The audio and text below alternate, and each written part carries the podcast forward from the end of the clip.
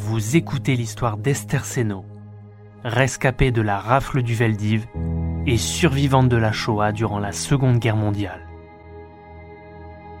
Dans cet épisode, Esther nous confie comment elle a pu survivre et ce qui l'a fait tenir dans l'enfer du camp de Birkenau. Et, vous, vous vous êtes senti euh, le courage de, continuer? Savez, moi, quand je suis rentré dans le, au camp à 15 ans, quand j'ai vu les premiers mois comment que ça se passait, j'avais comme un blanc dans la tête en disant je peux pas mourir à 15 ans. Vous savez, une, une idée fixée. Ah oui Et puis peut-être l'inconscience de la jeunesse. Parce que, vous voyez, avec mon amie Marie, qui était plus âgée que moi, elle a vu des choses que moi je n'ai pas vues. Vous savez, c'est difficile le témoignage. Parce que selon l'âge, selon les circonstances, on n'est pas impacté par les mêmes choses. Bah, vous savez, vous avez des femmes qui avaient été séparées de leurs enfants, qui avaient été séparées de leur mari. Le moral, moi de toute façon, j'avais toujours, on a toujours des illusions, des espoirs en disant, Oh, mes parents, ils sont peut-être dans un autre camp, c'est peut-être différent. Vous saviez pas où était vous aviez vous aviez aucune idée de où était euh, votre fa- le reste de la famille à ce moment-là Non, absolument pas. Et vous aviez espoir de les retrouver? Non, bah, de toute façon, je- inconsciemment, je savais qu'ils étaient arrivés à Auschwitz, mais dans mon idée, je me suis dit peut-être qu'ils ont été ailleurs. D'accord, il y avait un espoir. Et vous, qu'est-ce qui vous a fait tenir C'est cette espèce de, c'est l'espoir, l'inconscience, un peu tout? Bah, C'est-à-dire, je vous dis, euh, cette inconscience de dire je peux pas mourir à 15 ans, il faut que je revienne, il faut que je revienne, il faut que je revienne. C'était vraiment une idée fixe. C'était une idée fixe. Et puis vous savez, quand on vit dans des camps comme ça, on devient indifférent à tout ce qui se passe. On finit par être insensibilisé. Ah. Euh, Ça, ça devient la norme. On s'adapte. Alors, quand les élèves me demandent comment on vivait à l'intérieur du camp, évidemment, ça a été très difficile parce que euh, ça s'est en 43, ça a été euh, entre 42 et 43, ça a été vraiment la- la- l'année la, plus difficile parce que les capots, enfin les, les gardiennes des blocs, avaient en 43 l'autorisation de de, de de taper à, à mort un certain nombre de personnes. Elles avaient, elles avaient, vous voyez, un chiffre à éliminer.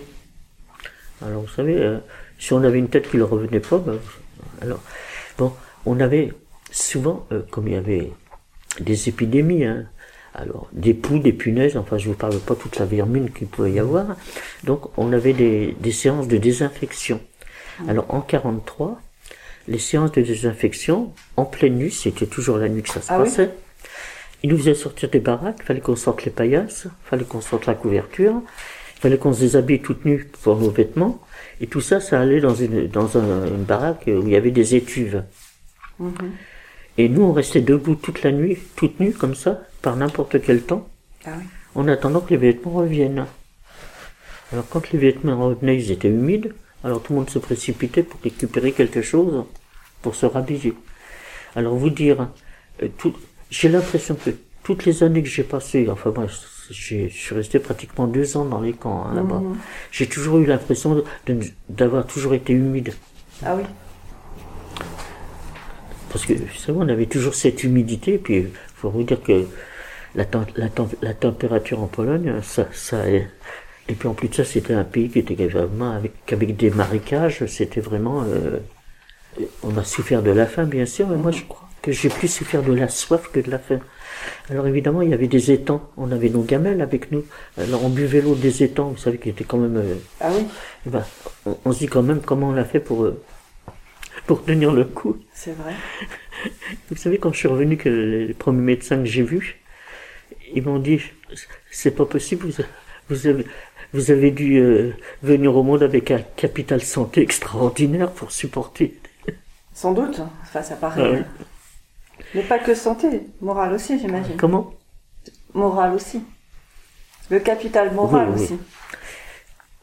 Et puis disons que on a, on a, on n'a pas été élevé dans la misère parce qu'on avait des parents extraordinaires, mais on a, on a eu quand même une jeunesse difficile parce que euh, on ne raisonnait pas comme des enfants. Alors disons, j'ai pas eu, je dis toujours, j'ai jamais eu d'enfance et j'ai jamais eu d'adolescence.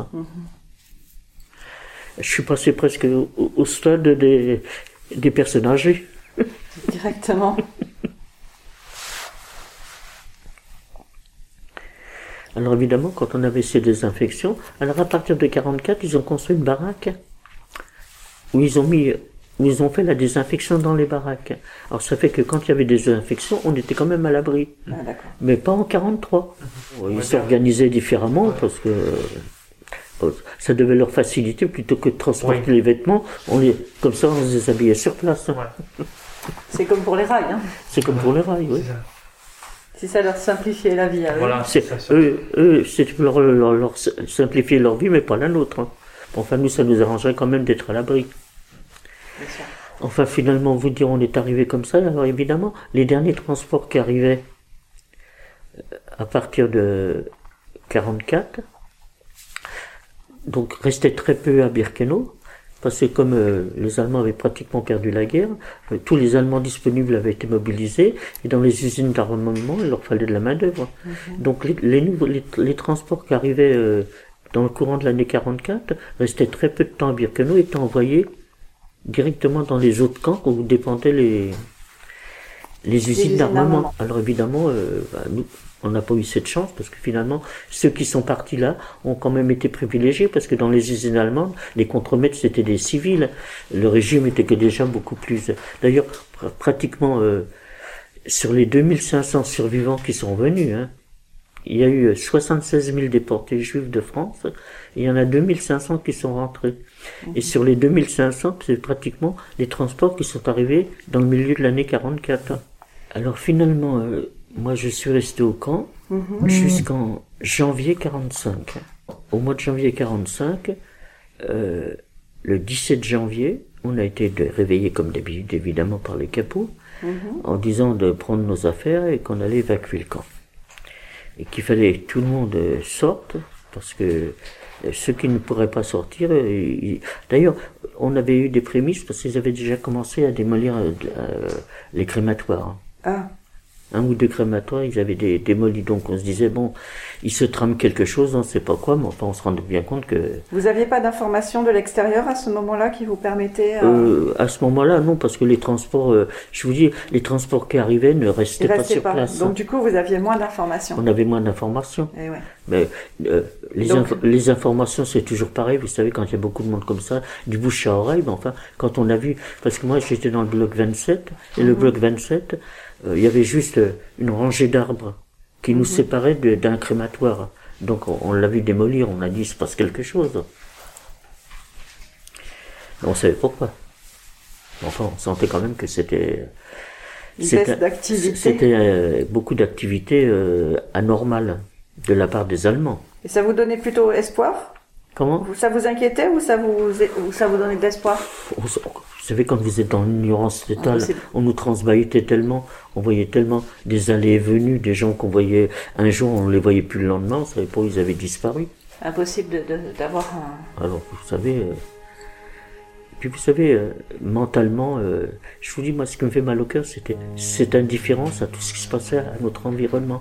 Dès l'instant où on essayait de s'apitoyer, on tenait pas le coup. C'était une partie de l'histoire de Esther Senot, rescapée de la rafle du Veldiv et survivante de la Shoah durant la Seconde Guerre mondiale. L'entretien complet de 1h30, où les autres chapitres sont disponibles sur l'indépendant.fr dans la rubrique podcast.